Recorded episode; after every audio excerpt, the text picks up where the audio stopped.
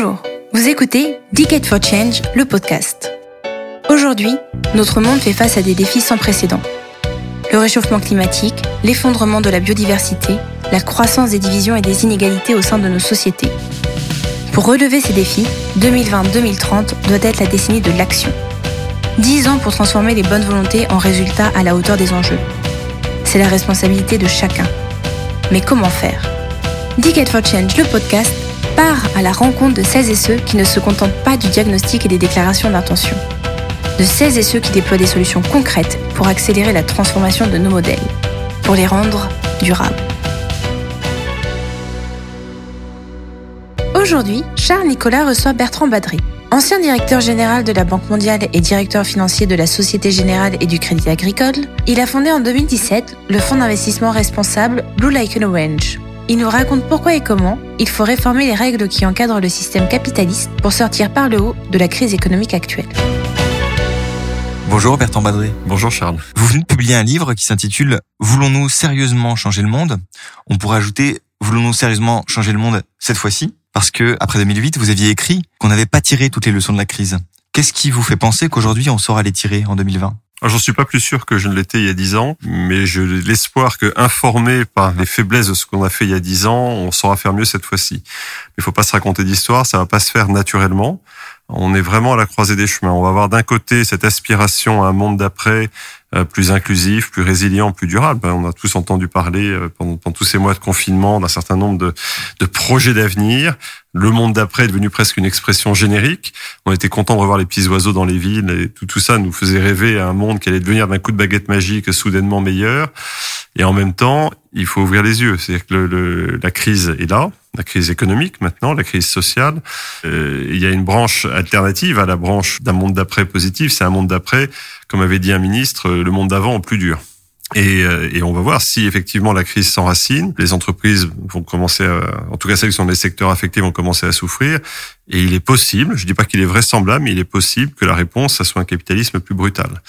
Donc là aussi, je ne sais pas si on va aller dans la bonne direction. Je pense que c'est important que l'Europe en particulier ait gardé le message euh, d'une relance verte. C'est important que le plan de relance français ait envoyé ce message. C'est important qu'un peu partout sur la planète, euh, on, on, voit des signaux encourageants, que, que un certain nombre de grandes institutions financières disent bah oui, c'est le moment de, de, de, changer le cap, qu'un certain nombre d'entreprises aient signé des pétitions. On a vu ça, des pétitions, il y en a eu partout. J'en ai signé, donc je, je prends ma part du, de ce mouvement un peu brownien.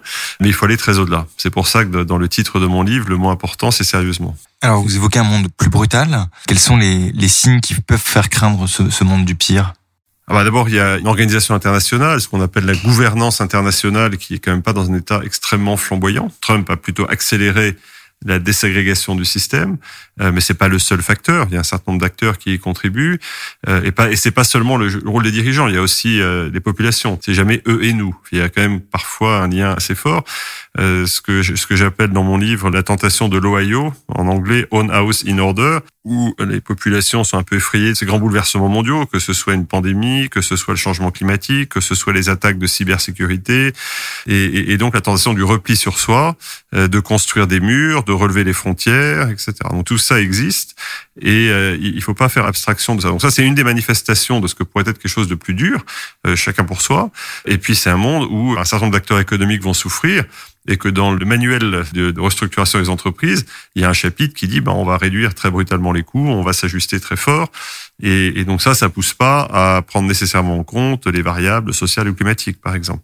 Donc on va avoir ces, ces tensions, et c'est là que la, les réactions euh, de, de, de, tous ceux qui peuvent avoir une réaction, et encore une fois, quelle que soit notre place dans la société, on peut avoir cette réaction euh, en tant que simple consommateur. Euh, petit investisseur ou petit épargnant ou travailleur dans une entreprise comme en tant que grand dirigeant, on peut avoir cette capacité à dire attention, où va-t-on?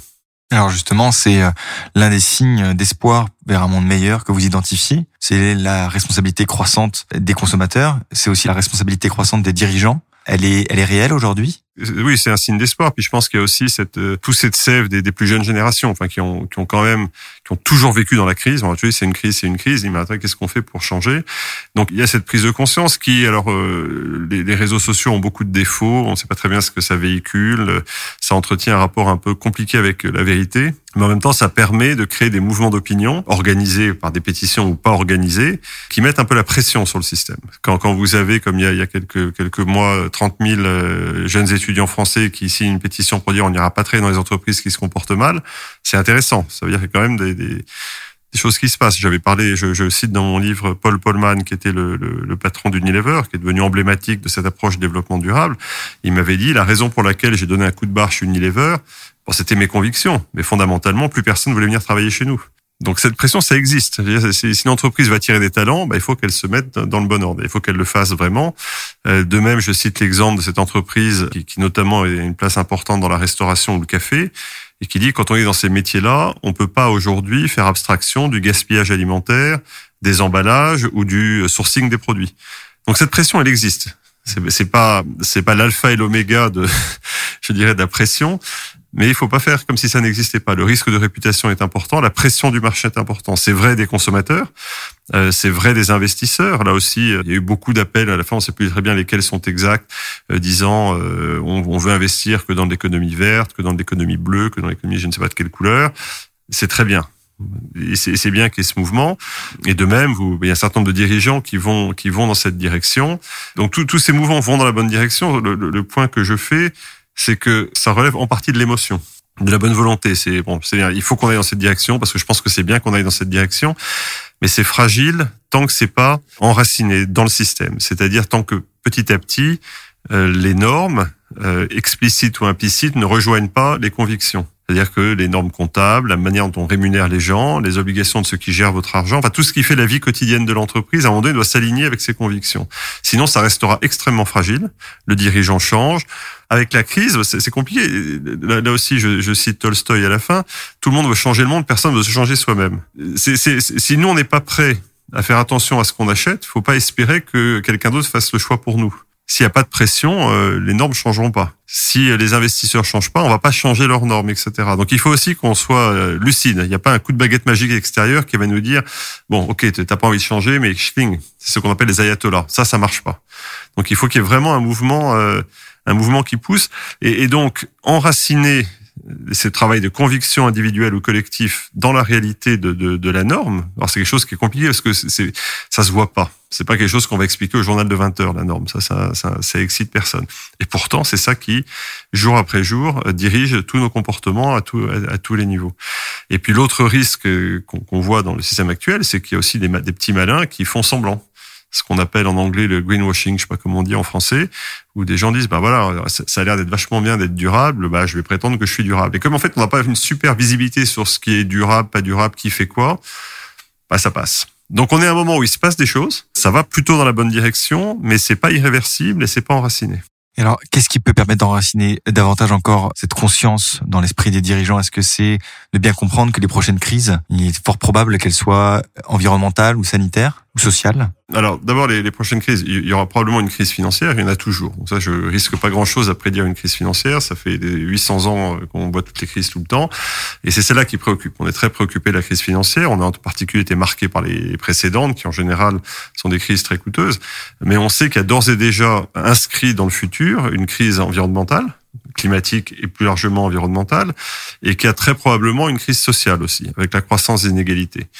Donc, on avance, les yeux assez largement ouverts, avec une différence forte, c'est que contrairement au Covid, la crise environnementale la crise sociale, elles n'ont pas un début et une fin. Est-ce qu'on est déjà dans la crise climatique avec les incendies en Australie ou en Californie, ou est-ce qu'on n'est pas déjà dans la crise climatique? Ou est-ce qu'on est déjà dans la crise climatique quand on voit les icebergs fondre? C'est compliqué, ça va durer des années. Il n'y aura pas un moment qui dira, tiens, en 2027 a commencé la crise climatique. Non, ça c'est quelque chose de long. Et, pareil sur les, crises sociales. À un moment donné, ça se cristallise. Il y a des événements qui, donnent leur nom à une crise. Euh, pour l'instant, on n'y est pas encore. Et c'est pour ça que je, je, reviens à votre première question. Euh, en 2008-2010, on a travaillé essentiellement sur les, les, les symptômes du système, de, de, de, la faillite du système. On a consolidé les bilans des banques, on a consolidé leurs états financiers. Et on a plutôt fait un bon travail de ce point de vue-là. La réalité, c'est que le système est plus solide aujourd'hui et qu'on n'est pas mort plutôt une bonne partie de la feuille de route. Mais on n'a pas repensé ce système. Et, et ce que j'aimerais, c'est que cette crise du Covid nous permette d'aller au bout, de, de finir le travail qu'on a commencé en fait, en disant mais au fond, dans le système, qu'est-ce qui ne va pas? Et si on remonte à la source, c'est, finalement c'est le, le, cœur de la philosophie du système économique dans lequel on, on évolue. Alors là aussi, c'est, très simpliste, mais, mais, mais, très symbolique. Il y a 50 ans, Milton Friedman écrivait un article fameux dans le New York Times. Euh, c'est intéressant dans le contexte. Le General Motors, qui était la très grande entreprise américaine de l'époque, réfléchissait à ouvrir son conseil d'administration à trois personnalités représente le public interest, ce qu'on appellerait peut-être la société civile aujourd'hui, pour prendre en compte euh, bah, les parties prenantes, comme on dirait aujourd'hui. Et Milton Friedman écrit dans le New York Times, faire ce genre de choses, c'est faire du socialisme pur jus, c'est pas possible. L'objet de l'entreprise, c'est d'accroître son profit, de maximiser son profit. Et c'est de là que découlent toutes nos normes. Et la réalité, c'est que c'était assez efficace. C'est un système qui a, qui, a, qui a, plutôt bien marché pendant un certain nombre d'années qui a touché ses limites. Donc maintenant, il faut inventer le, le système suivant où le profit n'est plus une fin en soi, quand on dit l'objet de l'entreprise, c'est de maximiser son profit, c'est que le profit devient la fin du projet entrepreneurial. Alors aussi, il faut pas caricaturer, toutes les entreprises sont pas comme ça, mais quand même fondamentalement, c'est ça qui marque les esprits et c'est ça qui imprègne toutes les normes qui, font encore une fois notre vie quotidienne. Donc comment est-ce qu'on bascule dans un système où le profit est, non plus une fin, mais un moyen? Alors ça, ça paraît euh, vraiment rhétorique de dire ça, mais ça veut dire que le profit s'inscrit euh, dans la durée avec une fonction d'utilité. On fait du profit parce qu'on est utile, on fait du profit parce que ça dure. On fait pas du profit parce que take the money and run je prends l'argent, prends l'oseille et tire-toi, comme on dit en français. Et ça, c'est une vraie bascule. Parce qu'à partir de là, on peut commencer à, ça veut dire quoi sur le plan comptable, ça veut dire quoi sur le plan des rémunérations, ça veut dire quoi sur le plan des obligations des gens qui gèrent notre argent, ça veut dire quoi sur le plan des obligations prudentielles, ça veut dire quoi sur le plan du reporting, et je pourrais continuer comme ça extrêmement longtemps. Mais c'est un travail de longue haleine. Euh, les Français euh, aiment bien le côté euh, grand soir, de brusquement, on va rentrer demain dans le monde d'après? Ça n'existe pas. Je me suis fait charrier dans toutes les conférences de la planète depuis dix ans. Les Français aiment bien la Révolution française, on coupe les têtes, euh, etc. Non, il faut, il faut euh, acclimater la population à, cette nouvelle approche. Ça veut dire faire pénétrer de l'idée que bah, on change de, de, de référent et qu'après changer de référence, ça veut dire aussi petit à petit travailler sur nos normes. Et c'est ça qui fera qu'on on sera sérieux dans notre approche. Sinon, on restera à l'écume et l'écume, comme chacun sait, ça va, ça vient et puis ça disparaît. Cette approche du capitalisme des parties prenantes, elle, elle va en poupe. C'est un peu le nouveau mot d'ordre du monde économique, notamment aux États-Unis, où une majorité de grands groupes se disent maintenant inscrits dans cette dans cette approche, dans cette démarche-là, sans qu'on voit très bien encore la réalité de, de cet engagement dans la façon dont elle procède, dont elle s'organise. Est-ce que, à cet égard, les, les acteurs européens ont des atouts à faire valoir pour mettre en place plus rapidement, plus sincèrement, plus efficacement et quelques leviers que vous aviez évoqués? Je n'irai pas trop vite en besogne sur les États-Unis. Il y a la Business Roundtable qui correspondrait en France à un mélange de la FEP et du MEDEF, en des grandes entreprises américaines, a effectivement signé en août l'année dernière une déclaration qui a payé un peu tout le monde de court, appelant au capitalisme des parties prenantes. C'était extrêmement nouveau. Leur dernière grande déclaration datée de 1997 ou 98, je me souviens plus très bien, dans lequel ils disaient le capitalisme c'est shareholder value, c'est le capitalisme actionnarial. Donc effectivement, il y a, il y a un virage. La réalité, c'est que le Covid est arrivé juste après, que ça a pas mal soufflé dans les branches et que maintenant ils sont beaucoup moins chauds sur cette idée. Donc, euh, faut pas se raconter d'histoire. Je ne crois pas que ça bouge aussi vite que ça. Alors, il y a des entreprises emblématiques. On va citer souvent les Patagonia de ce monde. Très bien, mais, mais je ne crois pas que le capitalisme américain ait, ait fait son virage. Le côté positif, c'est qu'ils en parlent. Le côté négatif, c'est que ça va prendre beaucoup, beaucoup de temps. Euh, je pense qu'en Europe, on est plus avancé sur ces questions-là à la fois culturellement, pas, pas du, du, fait de la manière dont on fonctionne. C'était, euh, mais ces débats sont pas nouveaux. Hein. Michel Albert, il y a 30 ans, avait écrit Capitalisme contre capitalisme en opposant le capitalisme anglo-saxon au capitalisme rénan. Donc c'est des, des, débats anciens. Euh, le capitalisme anglo-saxon avait assez largement triomphé, mais on voit bien qu'il n'avait pas éradiqué un certain nombre de, sous-jacents européens. Et donc, je crois qu'on a une capacité à faire valoir un modèle différent et que d'une certaine manière, c'est un service qu'on rendrait à la planète de, faire émerger quelque chose entre le capitalisme d'État chinois et, le capitalisme anglo-saxon tel qu'il évolue aujourd'hui. Parmi les, pistes d'action que, vous évoquez et que vous promouvez, il y a un principe très simple qui est celui de renchérir le coût des activités qui ont un impact négatif sur notre environnement. C'est le prix du carbone, c'est d'autres choses Là, aussi, le principe, qui est pas nouveau non plus, le principe du pollueur-payeur, il existe. On n'est pas forcément allé jusqu'au bout de l'exercice. Donc c'est pas, il y, a, rien de révolutionnaire dans, dans, tout ça, mais c'est d'aller jusqu'au bout de l'exercice. Et effectivement, de, de, de, forcer les gens à aller au-delà de la simple bonne volonté. si le marché vous y pousse et que la norme vous y pousse, vous allez y aller. Et donc ça veut dire intégrer effectivement euh, le prix du carbone, qui est le sujet le plus débattu aujourd'hui et qui, qui existe. Alors la difficulté, c'est qu'il n'y a pas de prix unique du marché dans le monde, et donc c'est compliqué de, de dire bah, attendez, vous me mettez un prix du carbone à 80 euros la tonne alors qu'en face c'est 3 euros la tonne, je suis désavantagé. Et c'est techniquement exact. Faut pas non plus, on n'est pas dans un monde de bisounours. Euh, il faut il faut regarder ces réalités, mais il faut aller dans cette direction. C'est pour ça que je pense que l'Europe encore une fois est un périmètre pertinent. On représente encore un bon quart de l'économie mondiale dans toutes ses dimensions, un marché extrêmement attractif, une poche d'épargne très importante. On a une capacité à imposer nos vues et à peser. On, le voit un tout petit peu à la marche sur Internet avec le RGPD, mais on peut faire ce genre de choses. Il ne faut pas hésiter à aller, euh, aller dans cette direction. Alors, c'est le prix du carbone aujourd'hui, ça pourrait être le prix de la biodiversité demain. C'est compliqué d'ailleurs d'évaluer comment est-ce qu'on abîme ou pas la biodiversité. Et puis d'une certaine manière, ça peut plus tard être le prix du bien-être en société, enfin du, fait qu'on a une société où on n'est pas euh, des particules élémentaires comme dirait Welbeck, mais des gens qui vivent en solidarité avec un système d'éducation, de santé, etc. Donc il y a toute une série de choses qu'il qui, qui, faut intégrer. Et donc, ça veut dire, par rapport à la formule de Friedman sur le profit, ça veut dire étendre l'horizon du profit, donc encore une fois, c'est pas juste le profit à court terme qui est privilégié dans cette formule, et c'est sorti une définition du profit qui ne prenne en compte que le côté financier, la ressource financière, puisque c'est ça dont on parle. L'actionnaire apporte de la ressource financière, il est rémunéré là-dessus.